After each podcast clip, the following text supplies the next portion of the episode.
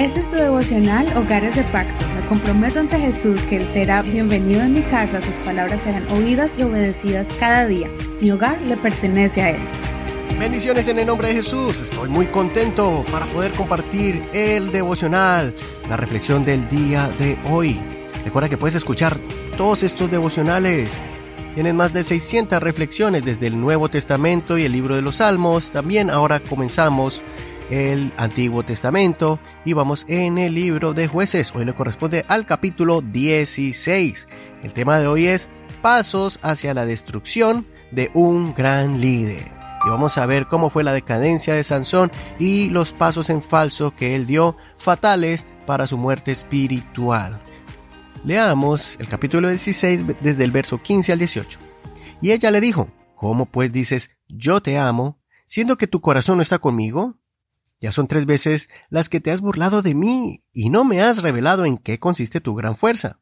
Y aconteció que como ella lo presionaba todos los días con sus palabras y lo importunaba, el alma de él fue reducida a mortal angustia.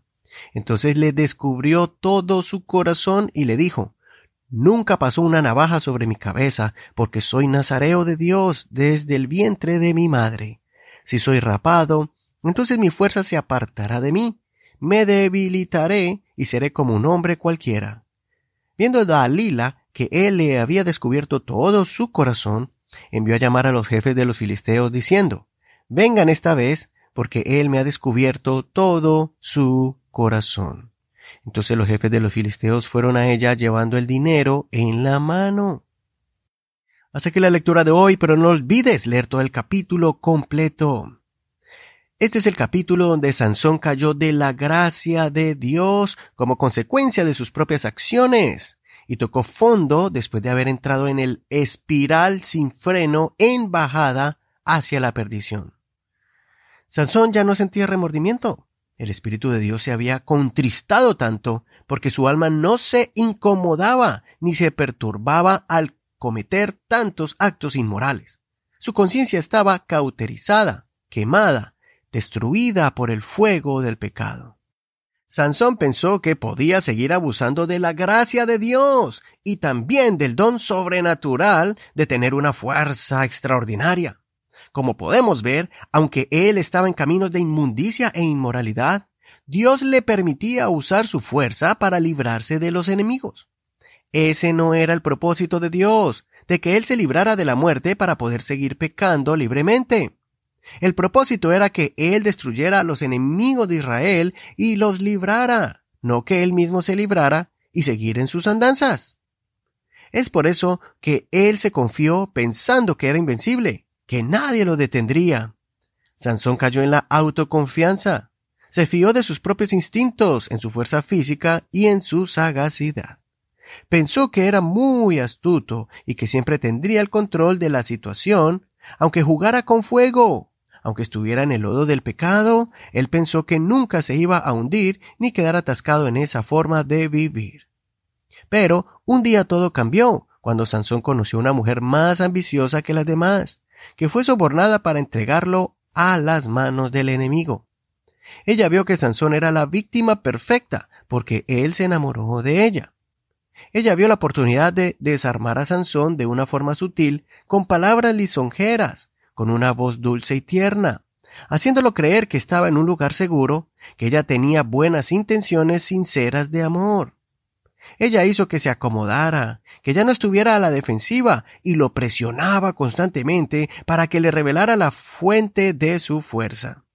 Al principio, Sansón no cedió y la engañaba, pero fueron sus palabras manipuladoras las que lograron quebrantar al hombre más fuerte del mundo y abrir la puerta de su corazón. Emocionalmente, Sansón se sintió frustrado, desgastado y perturbado. Y fue allí que confesó su secreto a Dalila, y Dalila entendió que esta vez sí le había dicho la verdad.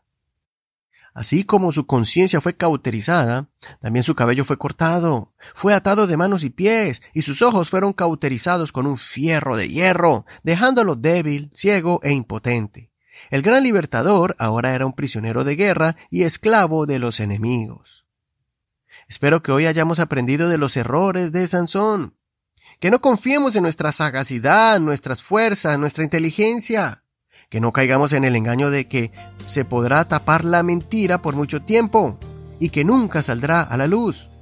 Que las promesas del mundo son falsas, que ese sentimiento placentero que la carne siente se convertirá en un veneno que te matará que las palabras engañadoras de las personas usadas por Satanás son tan sutiles que cuando menos te das cuenta ya estás en las garras del enemigo, impotente, atado y aplastado.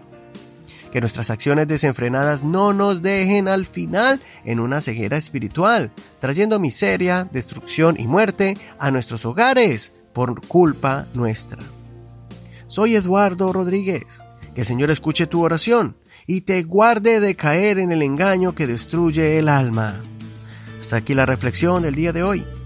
Si este mensaje llegó a tu mente, a tu corazón, te pido que lo compartas con aquellos que todavía no han escuchado Hogares de Pacto Devocional. Puedes ir a Facebook y compartir nuestro devocional. Encuéntranos allí como Hogares de Pacto Devocional. También si quieres recibir estos devocionales en, en tu cuenta de WhatsApp, escríbenos al 1562-551-2455. Todos estos recursos están disponibles para ti de manera gratuita. Simplemente aprovechalos y compártelos. Gracias a todos los que nos han apoyado y están detrás de todo este trabajo para que este ministerio llegue a otros hogares. Gracias a toda la Iglesia Pentecostal Unida Hispana de Apple Valley Kingdom Church y a todos los que se han comprometido a respaldar este ministerio. Bendiciones de Dios para ti. Hasta mañana.